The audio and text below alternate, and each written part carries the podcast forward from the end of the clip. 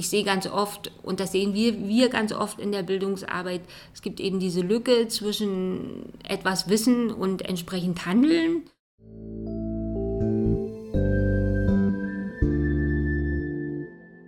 Wundermittel oder Teufelszeug. Unser Hunger nach Palmöl.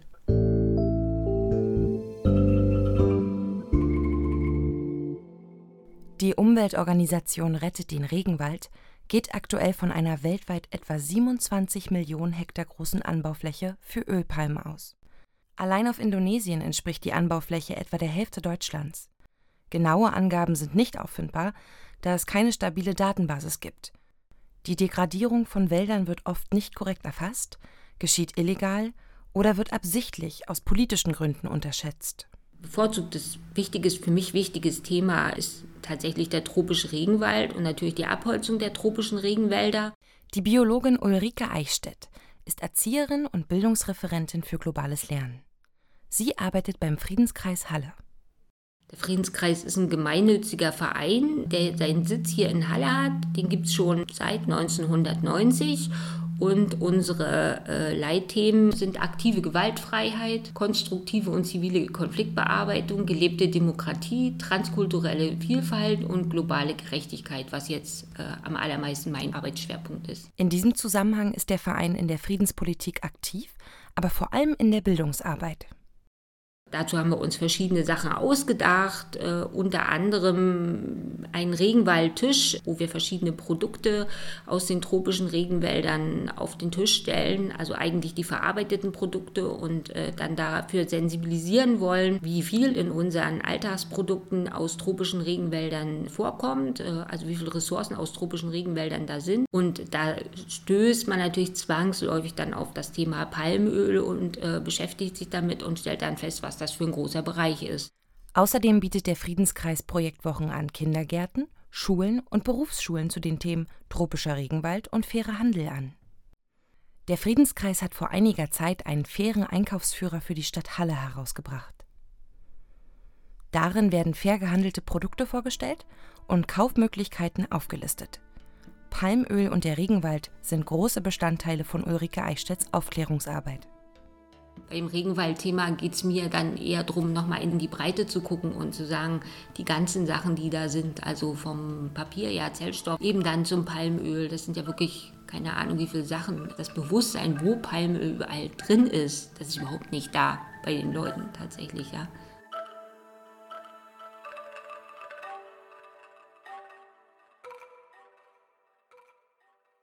Ulrike Eichstädt ist es wichtig, eine heterogene Zielgruppe anzusprechen.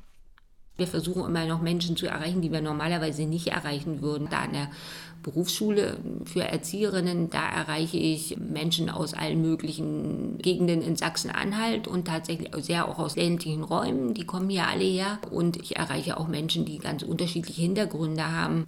Wenn man jetzt irgendwie so Info- und Aktionsstände macht, muss man halt gucken, wo man hingeht und wie man die Leute anspricht. Das ist auch für uns wichtig, dass wir natürlich auch für die Menschen, die vielleicht schon mal über das Thema nachgedacht haben, was machen und die auch bestärken. Auch Personen aus einkommensschwachen Gebieten sollen mit den Projekten erreicht werden.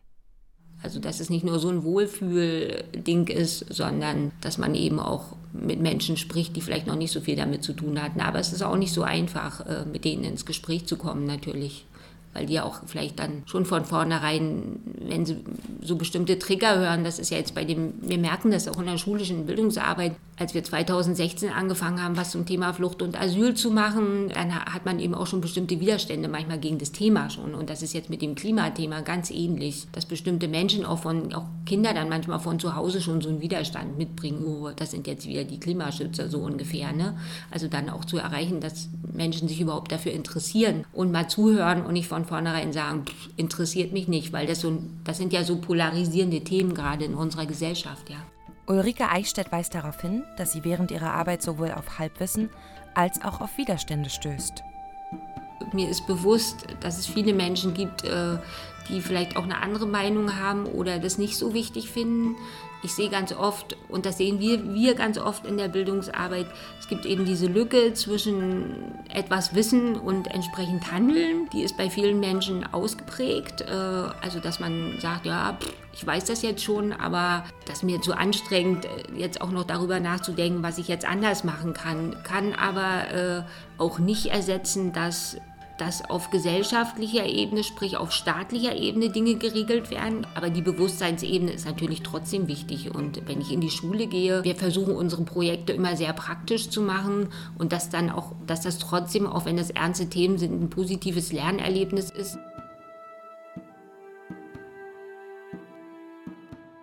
Ich habe nicht den Anspruch, dass jemand dann rausgeht und sagt, ich gehe jetzt im Weltladen einkaufen oder kaufe keine Palmölprodukte mehr. Aber tatsächlich bei unseren Berufsschülerinnen äh, kommt schon immer mal so, da denke ich jetzt doch wieder mehr drüber nach oder da denke ich jetzt mal drüber nach, wenn ich einkaufen gehe. Also das, das kommt schon. Ich kann nicht sagen, ich habe das gesamtgesellschaftlich bewirkt. Das sind immer Einzelpersonen, die ich erreichen kann, ja.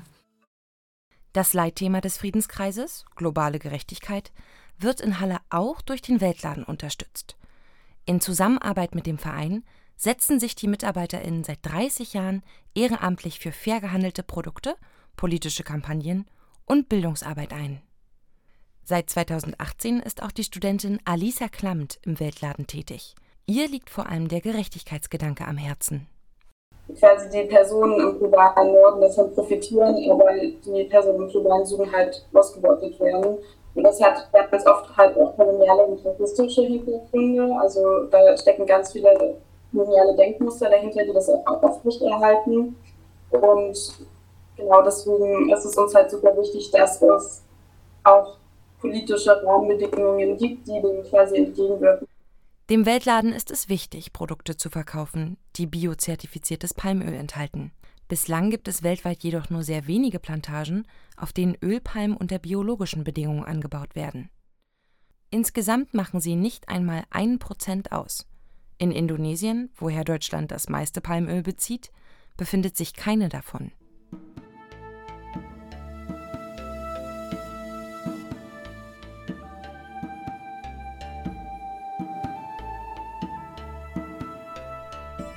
Das Biozertifikat schreibt vor, dass keine Pestizide oder synthetische Düngemittel verwendet werden dürfen.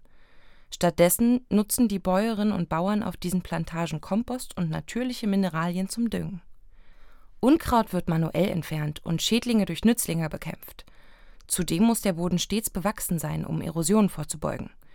Essentiell ist das Ersetzen reiner Monokulturen durch einen gemischten Anbau, um somit ein umweltschonendes Wirtschaften zu garantieren. Leider verbietet jedoch auch die EU-Bio-Verordnung bisher nicht ausdrücklich die Rodung von Regenwald.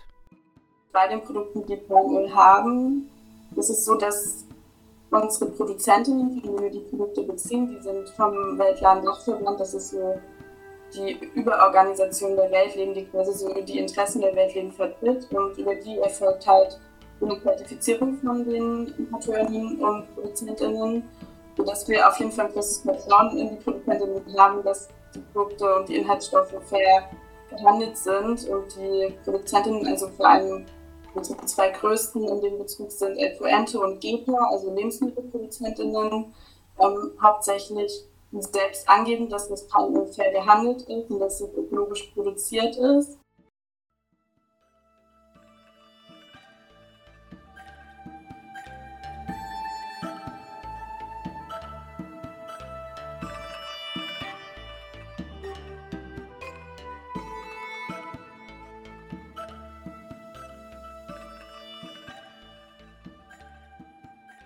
Lebensmittelhersteller wie Rapunzel, Dr. Bronners und Gepa beziehen ihr Palmöl von Serendi-Palm, einer Plantage in Ghana in Westafrika.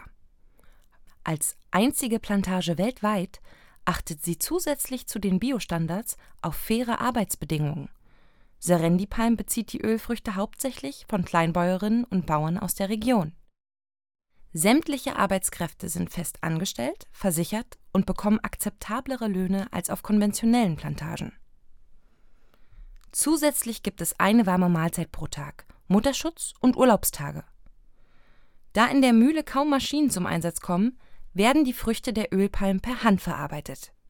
Nachdem das Öl mit einer Presse vom Fruchtfleisch getrennt wurde, kommt eine spezielle Zentrifuge zum Einsatz.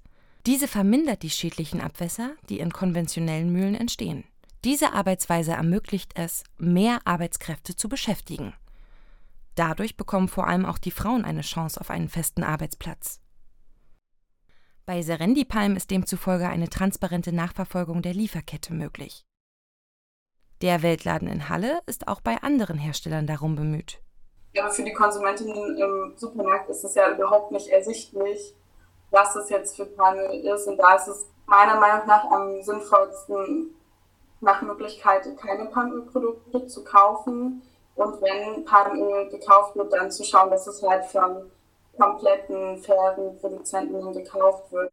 Alisa Klamt betont aber auch, dass fair gehandelte Produkte nicht immer preiswert sind. Finanziell, wenn man da nicht die Kapazitäten hat, ist Verkauf vielleicht nicht oder der Einkauf nicht unbedingt die Möglichkeit, wie man den Weltland dann unterstützen kann.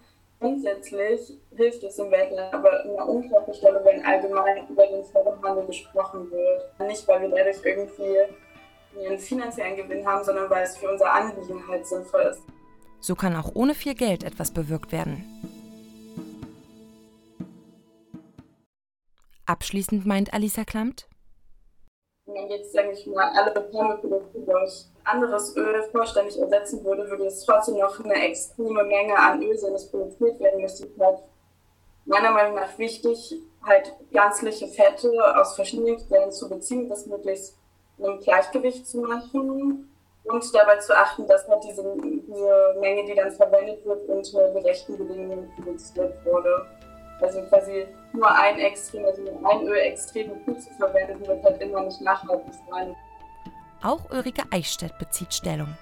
Ich habe ja beim Palmöl einerseits das Gefühl, dass es eine positive Entwicklung gab, dass es deklariert wurde. Andererseits gibt es dann doch zu wenig Sensibilität. Die Leute vermeiden halt irgendwie Nutella und kaufen stattdessen was anderes, aber den Rest kriegen sie dann auch nicht mit. Mir wäre natürlich am liebsten, wenn man jetzt überhaupt mal aufhört, Palmöl in alles reinzutun und das zu tun, was man hier früher auch getan hat. Wir haben früher das ganze Fett aus Rapsöl und Sonnenblumenöl gehabt und das war auch okay. Also das wünsche ich mir, dass wir das machen.